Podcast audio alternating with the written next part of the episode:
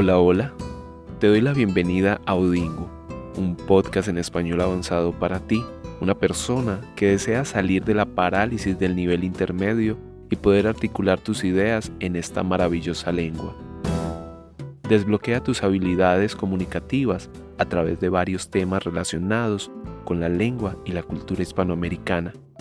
Y recuerda, aprender español es mejor con tiempo y sin límites.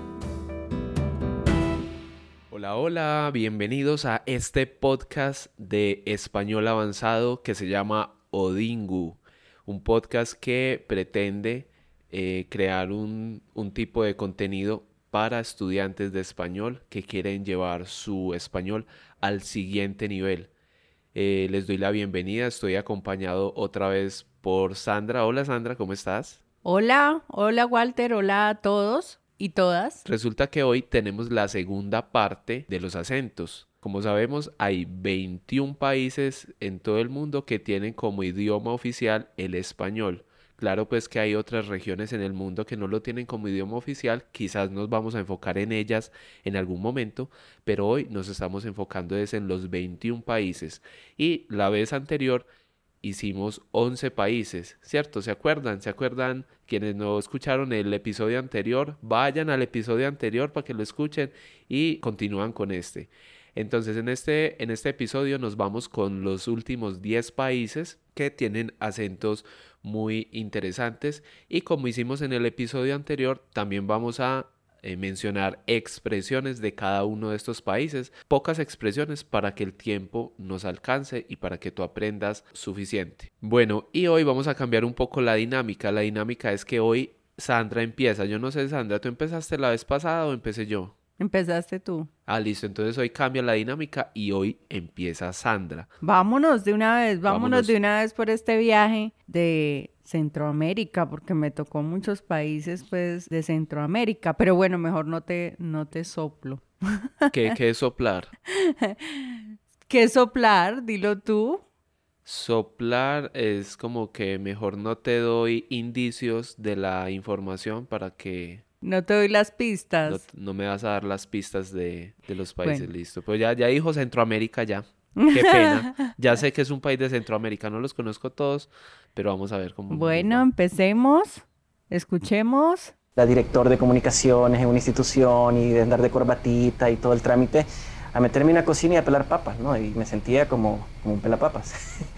y, y nada, fue, fue, de hecho, de cierta manera fue muy bueno porque me ayudó también a, a volver a la tierra. ¿De dónde es? ¿De dónde es? Es este acento. Este acento a mí me parece que es de Nicaragua. ¿Quieres que te dé una segunda oportunidad o vas, te vas con Nicaragua de una? No, yo quiero una segunda oportunidad. ¿Puedes ponerlo otra vez? Bueno, listo, ahí va. La director de comunicaciones en una institución y de andar de corbatita y todo el trámite a meterme en una cocina y a pelar papas, ¿no? Y me sentía como, como un pelapapas. y, y nada, fue, fue, de hecho, de cierta manera fue muy bueno porque me ayudó también a, a volver a la tierra. No. Segunda oportunidad. Segunda oportunidad. Yo creo que este acento debe de ser, pero no es de Centroamérica. Este acento Paraguay. No, ya no te doy más oportunidades. Este acento es de Honduras. Ah, de Honduras, ok. Y el personaje que habla es Mario Ramos, un director de cine, periodista también, que ha ganado cuatro veces el premio Emmy, porque tiene una particularidad. Su producción ha sido enfocada en familias inmigrantes durante el paso a Estados Unidos. Entonces es, se considera un ciudadano brillante porque también cuenta con su propia productora que se llama Cabeza Hueca y porque ha sido reconocido por su trabajo en Univision en Washington. Y actualmente está nominado por sexta vez a un premio de la Academia Nacional de Artes y Ciencias de la televisión Emmy. Bueno, Sandra, y cuéntanos cuáles son las expresiones que recopilaste de Honduras. De Honduras. Bueno, cuando te dicen a huevo. Ay, ¿en serio? ¿A huevo? Sí. Ah, otra coincidencia. Porque es que los países de Centroamérica Sí, comparten Sí. eh, vocabulario. Pero es otra coincidencia y creo que la vi en otro país que no es de Centroamérica. Ok. Yo creo que a huevo significa como con, con todo, con toda la fuerza, como con lo mejor o muy bonito. No, a huevo se usa para decir que es cierto. Ah, algo que es cierto. Algo que es cierto. Ah, ok. ¿Cómo la usarías en una expresión? Estás haciendo un podcast para estudiantes avanzados de español. A huevo. Ajá, exacto. Y tengo otra expresión muy, muy interesante, que es, es, es, eh, algo curiosa. Cuando dicen a todo mecate, ah, a todo mecate, a toda maceta. No sé. Pasa la chiva por la avenida a todo mecate. O sea, a toda velocidad. Exacto. O pasa la chiva a toda maceta, con la música a toda maceta. Ah, o sea, aquí en Colombia decimos a todo taco. Cuando Ajá. algo suena muy fuerte. O sea, Sí, puede ser como para aumentar la expresión. O sea, está sonando a todo mecate, A todo mecate, a todo volumen. a todo volumen o a toda velocidad. Ajá. Una chiva es un autobús modificado lleno de colores y cosas eh, muy folclóricas, característico como de los países latinoamericanos. Vamos a escuchar mi, mi país y mi audio. Yo, pues, yo de muy pequeñito ya viajaba a los cines solo en, en, eh, autobús para llegar, para llegar a ver una película eh, en- el domingo en matiné, una japonesa, una italiana de terror, de Mario Bava, lo que, lo que fuera que pasaran de Ricardo Freda, lo que hubiera esa semana en el cine de Uy, ¿A qué te suena? me suena cubano. No. Bueno, ¿quieres una segunda oportunidad? Sí, quiero una segunda oportunidad. Bueno, vamos a volverlo a escuchar a ver qué tal. Eh, yo, pues, yo de muy pequeñito ya viajaba a los cines solo en, en, eh, autobús para llegar, para llegar a ver una película eh, el domingo en matiné, una japonesa, una italiana de terror, de Mario Bava, lo que, lo que fuera que pasaran de Ricardo Freda, lo que hubiera esa semana en el cine de Me suena uno caribeño, algo caribeño, el acento. En realidad no es caribeño, el acento es más... Hay una pista en el acento de Mario Bava, pues hay, hay algo ahí eh, en el acento. Bueno, te voy a decir de qué país es. Es un mexicano. ¡Ay, no! De Mario Bava, así. Esa, Ajá. esa, esa entonación es muy mexicana. ¿Y quién es el personaje? Adivina, es otro director de cine que se llama Guillermo del Toro, que ha creado como es diferentes películas, es muy afamado en, en, en, en todo el mundo y una que me quiero ver que se llama La forma del agua, que Ah, preciosa, que fue ganador también de premios Oscar. Él ganó premios Oscar con esa película. sí, muy bien. Y ahora vamos con las expresiones de México. A ver, Sandra, te voy a dar una, una expresión y vamos a ver si de pronto, si de pronto la asocias con algo. Echarse un, co- un coyotito. Echarse un coyotito. ¿Qué crees que significa eso? Echarse una siesta. Muy bien. Exacto, echarse una siesta. Ah. Muy bien. Eso es echarse un coyotito en México. Un sueñito. Un sueñito. Bueno, y la otra expresión es me vale un reverendo cacahuate. ¿Qué crees que significa eso? Me vale un reverendo cacahuate. Ah, me vale huevo. no, Ah, bueno, en colombiano sería me vale huevo. sí, me vale sí. huevo, o sea, no me importa un pepino. Me importa un pepino también, ajá. En, en otras variedades del español, en un español más general, se dice me importa un bledo o me importa un comino, ¿cierto? ¿Tú has escuchado de esas antes? Sí, sí las he escuchado. Bueno, vamos con, la, con el siguiente país. ¿Cuál es el siguiente país en, en, en acento? Vamos a escucharlo. Bueno, ahí va. Escucha atento para que en la primera oportunidad logres adivinar. Un evento que realmente forma parte de mi vida, muchos momentos eh, difíciles y muchos momentos felices. Hoy viajamos por 60 países. Imagínate un poco, o sea, la, la Roja viajó más Uy, ese país o ese acento me suena un poco caribeño, como de la costa. Suena un poco costeño, como, sí, no sé. Yo Yo diría, yo diría que... Que te vuelva a colocar el audio. Yo diría que lo vuelvas a reproducir. ok. Un evento que realmente forma parte de mi vida, muchos momentos eh, difíciles y muchos momentos felices. Hoy viajamos por 60 países. Imagínate un poco, o sea, la, la Roja viajó más. ¿Me puedes dar alguna pista? No, porque si te doy la pista adivinas fácil. Pero ya me lo pusiste dos veces, ya me- dame una pista. Bueno, es empieza algo parecido como un paraguas. Ah, o sea, Paraguay. Ajá. Ah, ok, es, es un acento, pues es el acento de Paraguay, ok. Ahí le están haciendo la entrevista a Berta Rojas. Berta Rojas es una talentosa profesora de guitarra clásica reconocida internacionalmente porque ha sido nominada a los premios Grammy y también ha recibido muchos reconocimientos en renombrados medios como el Washington Post y como el magazine de la guitarra clásica en Gran Bretaña. Ha sido catalogada como la embajadora de la guitarra clásica. Muy bien, muchas gracias. ¿Cómo se llama otra vez ella? Ella se llama Berta Rojas. Rojas. Berta Rojas. Bueno, y ahora vamos con las expresiones de el Paraguay. Cuando te dicen a ti estas dos palabras, que me pareció curioso, ah, no, es que él es un cementerio timbre. ¿Un cementerio timbre? ¿Qué es eso? Un cementerio Sí. timbre. Pues ce- cementerio implica la idea de muerte y timbre. O sea, es, son- es un sonido eh, que avisa algo ¿Para qué sirve un timbre en el cementerio? para ver si, si el muerto está verdaderamente muerto. O sea, sí, o sea, ha- había algo, había algo, algo muy, muy, muy curioso en épocas pasadas de que enterraban a las personas vivas, entonces les amarraban una cuerdita a un dedo o a la mano y dejaban la cuerda eh, sostenida de una campana. Entonces, si, si la persona hasta, la habían enterrado viva, la persona se movía, la campana sonaba y, y la tenían que desenterrar porque estaba viva.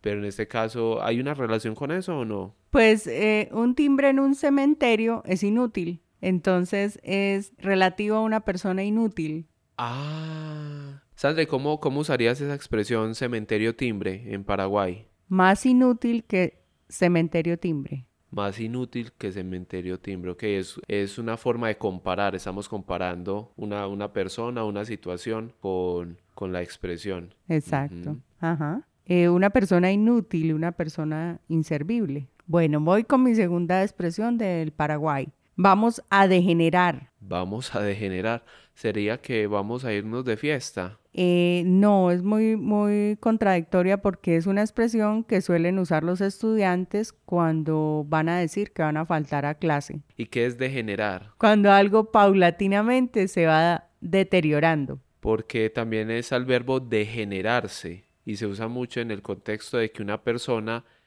estaba haciendo cosas buenas, pero se degenera, empieza a hacer actos malos. O también una persona que tiene algún vicio de carácter sexual o también un vicio relacionado a las drogas. Es un degenerado. Bueno, vamos con otro país. Yo creo que este país no sabes nada, nada, nada de este país. Vamos a escuchar quién habla, porque estoy segurísimo que no sabes absolutamente nada. Vamos a verlo. No, no, eh, No, pero yo eh, siempre regalo, entrada, yo ¿eh? siempre regalo, tengo muchas primas, hermanas, todo regalo porque bueno, tiene uno que tampoco guardar tanto, yo no, yo no soy así. Me No, gustan las cosas no, materiales, pero yo no me apego a ellas. claro. O sea, las uso, las disfruto, pero igual ¿De dónde te suena ese acento, Sandra? Ese acento me suena venezolano. No. ¿Quieres volverlo a escuchar? Sí, quiero volverlo a escuchar. No, no, eh, No, pero yo eh, siempre regalo, yo siempre regalo, tengo muchas primas, hermanas, todo regalo porque bueno, tiene uno que a tampoco guardar tanto, yo no, yo no soy así. Me No, gustan las cosas no, materiales, pero yo no me apego a ellas. claro. O sea, las uso, las disfruto, pero igual Ahora que lo volviste a escuchar, ¿de dónde te suena? Suena una costeña entonces colombiana. Exacto, es una costeña colombiana y es una de las, de las actrices que más fama tiene en el mundo. Es Sofía Vergara. Es Sofía Vergara. Una, una gran actriz. Es de donde, de Barranquilla. De Barranquilla, sí. Es una barranquillera. Y eh, una serie muy conocida por ella internacionalmente se llama Modern Family, ¿cierto? Muy probablemente quien nos esté escuchando la ha visto o ha oído mencionar de la serie. Bueno, y vamos con dos expresiones colombianas súper relativamente colombianas, aunque ya, ya se han extendido. Pero vamos a ver la primera. ¿Tú qué crees, Sandra, que significa dar papaya? Dar papaya es como dar la oportunidad para que otro me haga algo. ¿Pero te haga algo bueno o algo malo? Por lo general es para que me haga algo malo. Defínelo. ¿Qué podría ser algo malo? Por ejemplo, yo dejar mi billetera a la mano de los ladrones, colocarla encima de una mesa donde sé que está expuesta al público y que va a haber alguien que me la va a robar. Entonces ahí di papaya. Ahí diste papaya, exacto. Por ejemplo, ponerse un Rolex y caminar como si nada por el centro de Medellín. Eso es dar una gran papaya, ¿cierto? Sí. Curiosamente, esta expresión no se conoce muy bien el origen, pero hace poco bajé unas papayas de un papayo, que así se llama el árbol o la planta de la papaya, y simplemente sacudí un poquito el papayo y cayó la papaya. Entonces probablemente venga de, de ahí, de que bajar o quitarle las papayas a un papayo es muy fácil. Por otro lado, también se, se menciona que sembrar papaya es muy fácil. O sea, se tira la semilla a la tierra y hasta crece silvestremente. O sea, no, no hay que hacer mayor cosa. La, la planta crece y empieza a dar papayas, que justamente también decimos dar cuando nos referimos a árboles que dan frutas, como el mango está, o sea, el palo de mangos o el árbol de mango está dando mangos. En este caso, el árbol del papayo está dando papaya. Pero ya en expresión como tal que la usamos, se ha extendido a diferentes países. Dar papaya. Entonces, si vienes a alguno de estos países que tienen cierto nivel de, o sea, no, no es por alarmarlos, pero acá hay que estar, como decimos en Colombia, cuatro ojos, hay que estar muy pendientes de la situación, de, de las personas que te rodean, porque si no puedes estar en una situación en la que estés dando papaya, ¿cierto? Por ejemplo, exponer tu celular, sacar el celular en una, en, un, en una ciudad principal en el centro, puede significar dar papaya, porque los celulares son los dispositivos que más roban. Bueno, y vamos con una segunda expresión. Sandra, ¿tú qué, crees que significa? Me imagino que sabes qué significa hacer vaca. Pues yo hacía muchas vacas en la universidad. Hacer una recolecta grupal de dinero. Hacer, ajá, una... Hacíamos recolecta grupal de dinero, por lo general, para comprar licor. Hace unos días justamente estuvimos en una reunión familiar en un restaurante y en ese restaurante pedimos una picada. Y luego al momento de pagar pues cada quien fue poniendo una parte del dinero de la cuenta. Entonces ahí hicimos vaca. Por otro lado me puse a ver como el origen y es muy curioso nace en México la expresión hacer vaca nace en México. Y resulta que en tiempos antiguos en la colonia española estaban los, los que eran poseedores de la tierra y de los animales de las vacas y a los que trabajaban la tierra les daban las vacas para que las llevaran a pastorear arriba en la montaña porque los pastos eran mucho más ricos. Entonces llevaban a las vacas hasta la cima de la montaña a comer pasto, pero en, en, las épocas de heladas y de invierno a los que pastoreaban les tocaba quedarse con las vacas allá arriba en la montaña. No es como que usted sube la montaña hoy y la baja hoy mismo, no, es, son montañas muy lejanas. Entonces les tocaba quedarse con las vacas. ¿Y qué implicaba eso? Que no tenían que más comer. Entonces tenían que comerse una o varias vacas durante una o dos o, tres semanas y regresar. Entonces, cuando regresaban les tocaba pagarle la vaca al patrón, al dueño de la, de la tierra y de la vaca. Entonces todos los que habían estado pastoreando recogían para pagarle al patrón. O sea, además de que eran como una especie de esclavos, tenían que recoger para pagarle al patrón. Y de ahí nace hacer vaca, un origen muy curioso. El siguiente país, vamos con el siguiente país. Me afectó todo, desde, desde el divorcio de mis padres eh, muy temprano en mi vida, eh, haber pasado por casa de tíos y tías, y eh, incluso como señor, etcétera, todo eso afecta a un niño. La verdad, no tengo la menor idea. ¿Quieres que te lo coloque nuevamente? Por favor, por favor, volvámoslo a escuchar. Me afectó todo, desde, desde el divorcio de mis padres, eh, muy temprano en mi vida, eh, haber pasado por casa de tíos y tías, y eh, incluso con monseñor, etcétera, todo eso afecta a un niño. Lo que sí puedo decir es que tiene un acento bastante neutral, por decirlo así. No tiene un rasgo así tan peculiar, pero puede ser de un país centroamericano. Es de Nicaragua. Y la persona que habla se llama Luis Enrique Mejía López, conocido como Luis Enrique el cantante, Mm. el príncipe de la salsa. Yo no sé mañana. Ay, él es el que canta esa famosa Ese es canción. el que canta esa famosa canción. Es muy reconocido porque también ha hecho eh, dúos con cantantes famosos, pero también ha hecho salsa, pop latino, balada, diferentes géneros musicales. Y ha recibido el premio Grammy Latino por Mejor Álbum de Salsa en el 2009 y en el 2012. Las expresiones de Nicaragua son, ese mae es araña. ¿Tú qué entenderías por eso? Ese mae sí es araña. Yo creo, yo creo que se asocia la araña con la oportunista, la que puede escalar, la que puede subir alto. Entonces quizá se trata de una persona que en todo el contexto hispánico decimos viva.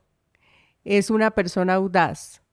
Ah, audaz, ah, es Audaz. diferente, o sea, es una connotación positiva. Es una connotación positiva, sí. Esa persona sí es audaz. Bueno, vamos con la siguiente expresión que es la palabra caballo. Cuando a ti te dicen qué caballo sos, ¿tú ¿Qué cómo lo entenderías? sos? O sea, yo, yo entiendo que los caballos son fuertes, entonces yo entiendo que le están diciendo a la persona, qué fuerte eres. No. No, ellos usan la palabra caballo para decir que una persona es tonta o una persona es bruta. Ah, o sea, se, se asocia al caballo con la brutalidad, con... Sí. Porque también hay una asociación muy interesante con los caballos cuando se usa la fuerza bruta. Tener fuerza bruta significa tener mucha fuerza, pero en este caso ya se entiende la parte de caballo con bruta en el sentido de una persona eh, súper ignorante de muchas cosas. Exacto. Ok. Bueno, y el siguiente acento es de un país que lo tenemos muy cerquita, que normalmente nos gana en los partidos de fútbol y que son muy famosos por su comida. Vamos a escucharlos. Pues el chivo es eh, el generalísimo em, eh, Trujillo, eh, dictador de la República Dominicana entre 1930 y 1961. Eh, le decían el chivo por las eh, connotaciones sexuales que tiene la palabra, ah, de hombre enérgico, macho, con muchas hembras. ¿ah? Quiero que me despistas. Es un escritor que tuvo un conflicto bastante fuerte con Gabriel García Márquez y que por eso se acabó su relación. No, no me sé, no me sé el chisme. ¿No te sabes ese chisme? No me sé ese chisme. Eh, ¿de qué país es? El país empieza por P. Perú. Perú. Muy bien. Bueno, ahora sí cuéntame el chisme. El chisme es que aún no se sabe a ciencia cierta qué pasó, pero parece que los dos grandes escritores, grandes amigos, tuvieron una, una discusión relacionado como a las esposas, a las mujeres, algo, algo por ese camino fue. Y desde ahí, desde esa pelea, se dejaron de hablar. Eran súper íntimos y después de eso casi que se odiaban a muerte, ¿cierto? Pero ninguno ha querido decir qué fue lo que pasó. Bueno, entonces Mar- Mario Vargas Llosa es uno de los escritores más conocidos en Latinoamérica y uno de sus libros más famosos se llama La ciudad y los perros, que fue escrito en el 63. Además de ser escritor, también es ensayista, entonces tiene como diferentes modalidades en su escritura y se ganó un premio muy importante que se llama el Rómulo Gallegos, que es un premio que se da en Venezuela. Porque Rómulo Gallegos es otro escritor también. Efectivamente, un escritor y político venezolano. Ahora vamos con, con las expresiones de Perú. Vamos a ver si eres capaz de identificar la siguiente expresión. Si yo te digo de la PM, te voy a decir un ejemplo. Antonio se fue de juerga ayer y lo pasó de la PM. Suena de la PM, lo pasó genial. Lo pasó genial, lo pasó muy chévere, que es otra, otra expresión que usamos. Esa PM no se refiere a las horas de la tarde, no tiene nada que ver. Tiene que ver con una expresión que es grosera, que se llama puta madre. Entonces pasarla de puta madre, pero eh, es una expresión que conocemos de España, pero en Perú dicen de la PM. O sea, la pasé de la PM, o sea, la, la pasé lo mejor, ¿cierto? De lo mejor. Y la siguiente expresión es ya es hora del bitute. ¿Qué crees que significa ya es hora del bitute? Ya es hora del bitute. Ya es hora como de lo bueno. Mm, podría ser algo así. Pero lo estás, ser. lo estás diciendo con mucha emoción. Pues ahora, en estos momentos en el que estamos grabando este episodio, es el mediodía. Y en Colombia al mediodía normalmente se almuerza. Entonces ya es hora del bitute, ya es hora del almuerzo. ah, sí iba a decir eso, que ya era hora como de la, ya es hora de la comida. Exa- pero del almuerzo Del almuerzo sí. específico. Que en España la hora de la comida es la hora del almuerzo, pero en otros países de Latinoamérica la hora de la comida es la hora de la cena, no del almuerzo, que es diferente. Bueno, entonces eh, vamos con el siguiente país. ¿Cuál otro país nos tienes? Bueno, vamos a ver el siguiente país. pero fue realmente uno de los momentos más emocionantes de mi carrera hasta el momento, sin duda. Estar ahí cantando esa canción y volver a ver al público y Mm. No, no, no, no. Lograste. ¿Quieres que vuelva y te lo Por coloque? favor. pero fue realmente uno de los momentos más emocionantes de mi carrera hasta el momento, sin duda. Estar ahí cantando esa canción y volver a ver al público y Yo creo, yo creo que esta persona es de... Es de Costa Rica. ¡Ay! ¡Adivinaste! No, no adiviné. Perdón. Encontré, encontré un elemento que me hizo pensar que era de Costa Rica. Es que en Costa Rica la R la hacen como un poco gringa, como un poco estadounidense. Exacto. Entonces ella dijo una palabra con esa R como en vez de en vez- los, los costarricenses, los ticos, en vez de decir el, el carro, ellos dicen el carro, el carro. Entonces por eso es que la- le, le cogí el acento, o sea, le, Súper le identifiqué el acento. Sí, es una cantante de Costa Rica que se llama Debbie Nova. Debbie Nova. Ella ha sido invitada por Ricky Martin, también por Sergio Méndez y por otros cantantes famosos. Y en el 2004 se convirtió en la primera costarricense en llegar a la número uno en la lista de los Billboard con un tema musical como solista. Muy bien. Bueno, y, y tenemos, tenemos Expresiones, por supuesto que tenemos expresiones. Cuando tú dices agarrar la lata, ¿tú qué entenderías? Vamos a agarrar la lata. Agarrar la lata, a mí me suena que es... Agarrar la lata me suena que es como entender un tema. No, Entonces es irse en, en moto o en carro para algún sitio. tiene sentido lo que acabas de decir, Sí. tienes razón. Agarrar la lata es coger el autobús. Coger el auto. o sea, agarrar la lata, o sea, Sí. sí, podría decirse algo literal, ¿no? porque lata, lata en inglés es tin, tin, ¿cierto? Entonces los autobuses están hechos de lata. De lata. Entonces, probablemente ahí está la relación. Y agarrar en este caso significa subirse o usar un medio de transporte. En otros países, agarrar, tengan en cuenta, no, no sé en qué países específicamente, pero sé que en algunos países agarrar significa tener relaciones sexuales. Bueno, vamos con nuestra segunda expresión de Costa Rica. ¿Qué filo me manejo? ¿Qué filo me manejo? Bueno, te voy a dar una, eh, pero yo creo que eso es una expresión eh, también que algunas veces las decimos en Colombia. Yo, yo estaba pensando que filo tiene que ver con hambre. Exacto. Y entonces, eh, ¿qué filo me manejo? Es como, ¿qué hambre tengo? Exacto. Ah, qué bien. Bueno, ya quiero escuchar el otro país. Bueno, escuchemos el siguiente país porque Estamos con ganas de bitute. Ya es hora del bitute.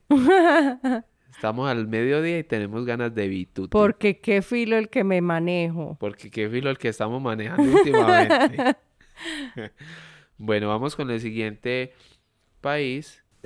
Y es que, si te das cuenta, por todos lados de verdad hablamos del tema del liderazgo. Y de hecho yo ayer platicaba con una amiga eh, colombiana y me decía, Susana, por favor, pero hay tantos talleres de líderes que llega uno hasta el punto de poderse eh, intoxicar, ella utilizaba esa palabra, y pensar que realmente es algo muy superfluo. Ay, carambas, esa palabra de platicado la he escuchado, pero en México. Sí, pero no, no es México porque ya lo vimos. Sí, no es México. No, no, no sé qué palabra, pues no sé qué país es. Empieza por G. Empieza por G. Es de Guatemala. Y el acento de la mujer en cuestión es una actriz de teatro conductora y presentadora de programas de televisión que se llama Susana Morazán y es, es conocida pues en, en, su país por, por ser famosa en, en ese aspecto de, de, aparecer en la televisión. Y de, de Guatemala tenemos dos expresiones. ¿Tú qué crees que significa de a huevo? De a huevo. De a huevo se parece a, a alguna que yo mencioné ahorita de a huevo. Tú mencionaste al principio algo como a huevo. A huevo, sí. A huevo. De... eh, Vuelve a decírmela. Esta es de a huevo. De a huevo. Te voy a dar un ejemplo. Ajá. Hazme un dibujo, pero que esté de a huevo. ¿Qué crees que significa ese de a huevo? No, no tengo ni idea. Que esté bien hecho. Ah, ok. De a huevo puede significar que algo esté bien hecho, que algo es bonito. Uy, te quedó de a huevo. O sea, Mm. quedó bonito. O quedó excelente. Esa, esa es la expresión. Ahora, ¿qué crees que significa estar pisado? Estar pisado es como estar llevado. Ah, en Colombia decimos estar llevado, estar pisado, en, en Guatemala es estar mal, estar con una situación muy difícil. Entonces un ejemplo podría ser, ay, estoy bien enfermo y sin dinero y sin trabajo y sin casa, estoy bien pisado, ¿cierto? Ajá. Estoy llevado, como decimos en Colombia, o estar jodido, como dicen en, en- decimos en otros países. Bueno, y vamos a escuchar el último audio del último acento de Sandra. Vamos a ver qué, qué nos tiene preparado. Gracias, señor presidente. Señor ministro, ¿cuándo implementará su ministerio las recomendaciones del grupo de expertos de la afroherencia de la ONU para poner fin a los controles policiales basados en perfiles raciales? Uf, Creo que esto es un poquito complicado que lo adivines. Te lo voy a... ¿Quieres que vuelva y te lo coloque? por favor. Gracias, señor presidente. Señor ministro, ¿cuándo implementará su ministerio las recomendaciones del grupo de expertos de la afroherencia de la ONU para poner fin a los controles policiales basados en perfiles raciales? ¿Acaso estamos hablando de Bolivia? No. Este país es Guinea Ecuatorial. Ah, Guinea Ecuatorial, ok. Y la persona que está hablando se llama Rita Gertrudis Bosao Gori. Ella es una sanitaria, una activista y es política. Aunque nació en Guinea Ecuatorial, realmente ha ejercido como política en España. Y eh, los temas que maneja son igualdad de trato y diversidad étnica racial. Es, es muy reconocida. Dicen que su familia proviene de políticos que fueron asesinados por causas políticas en Guinea Ecuatorial tras la independencia de España. Entonces de ahí ese abanderamiento de ella por las causas políticas que tienen que ver con los afrodescendientes. Muy bien. ¿Y tienes, tienes expresiones de Guinea Ecuatorial? Que es, un, es un Sí. país que no, no Es- está mucho como en, en, en la esfera pública. O sea, yo en Colombia pocas veces he escuchado de ese país y quizás sea Ese, una oportunidad. este país es muy particular porque tiene dos idiomas oficiales. El primero es el español y el segundo es el francés. Entonces también en su lenguaje ha combinado un poquito el francés con el español y encontramos estas dos expresiones. Para ti, ¿qué significaría la palabra bonsoir? Pues bonsoir me parece que es una palabra del francés. Sí, es una palabra. Viene del eh, francés. O sí. viene del francés, pero en Guinea Ecuatorial significará para saludar o algo, como buen día. No, significa bonificación.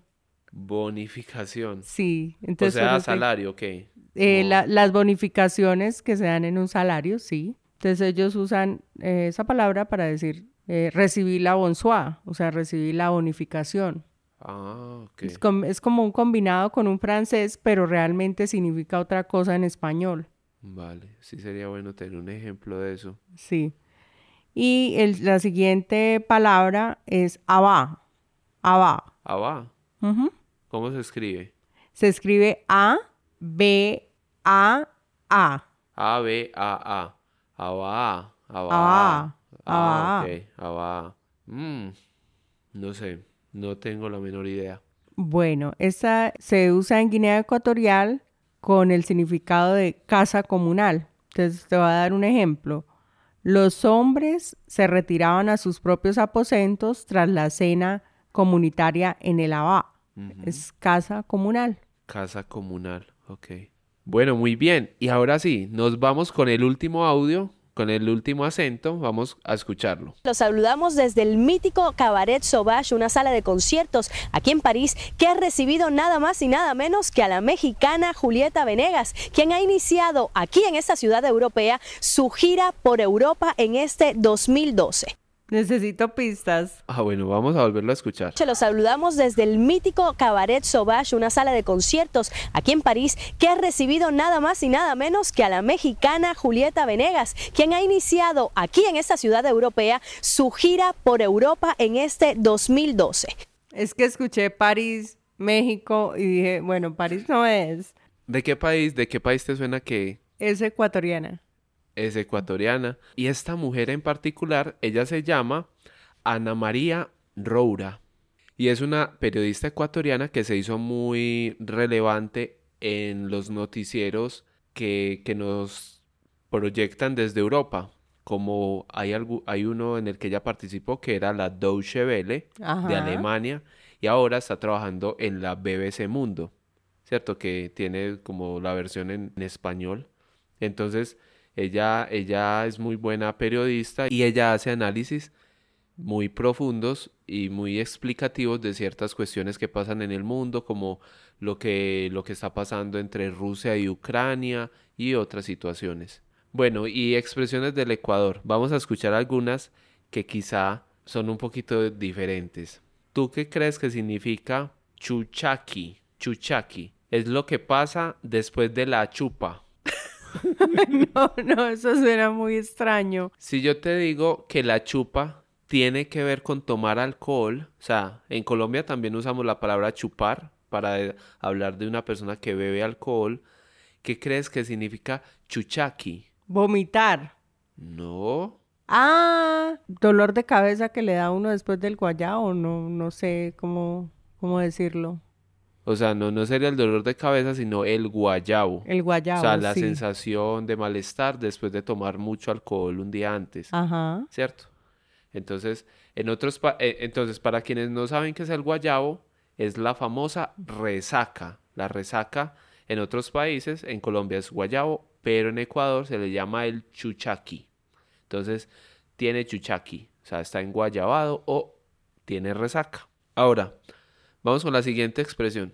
Ponte once. Ponte once. Ponte pilas. Ponte pilas, exacto. Pon atención, presta atención, avíspate, concéntrate, despiértate. Significa todas esas expresiones que, que te están diciendo como cuidado. Entonces una, una forma de usarlo es como ponte once que hay sándwiches de pollo y ya se acaban. Ponte once, o sea, pilas, ¿cierto? Pilas. Cuidado que hay sándwiches de pollo y se va a quedar sin comer sándwiches por no comer rápido, ¿cierto? Por no ponerse once. por no ponerse 11, muy bien. Ajá. o una, una última, un último ejemplo. Si yo te digo, ponte 11, esos dos parecen choros. ¿Tú qué crees que son los choros? Ponte once, que ponte pilas porque esos dos parecen ladrones. Muy bien, esos dos parecen ladrones. Y miren que a pesar de que Sandra no sabía que era choro, si yo le, si yo le dijera choro por fuera, en, de contexto, ella no hubiera identificado que eran ladrones, pero en contexto simplemente adivinó correctamente. Eso es lo que pasa cuando usamos el lenguaje en contexto. Bueno, hemos llegado ya al final de este episodio. Espero que hayan aprendido cositas nuevas, eh, expresiones nuevas. Yo sé que no las van a usar todas, pero estamos haciendo un compendio de acentos porque luego lo que viene es que nos vamos a enfocar en cada país específico para poder enseñarles más sobre la cultura, sobre el acento, sobre el vocabulario y más y más elementos. Entonces, esperen en los próximos episodios que nos vamos a enfocar en cada uno de estos países ya individualmente para que analicemos todo y sepamos más de ellos en, en todas sus facetas. Sandra, muchas gracias. Walter, ya me quiero subir a la chiva del recorrido por todos esos hermosos países. Sí, que son, son, son 21 países y son eh, países que nos, que nos regalan mucha variedad, mucha mezcla. Es algo muy, muy lindo. Bueno, eh, nos, nos escuchamos en un siguiente episodio. Chao, chao, chao.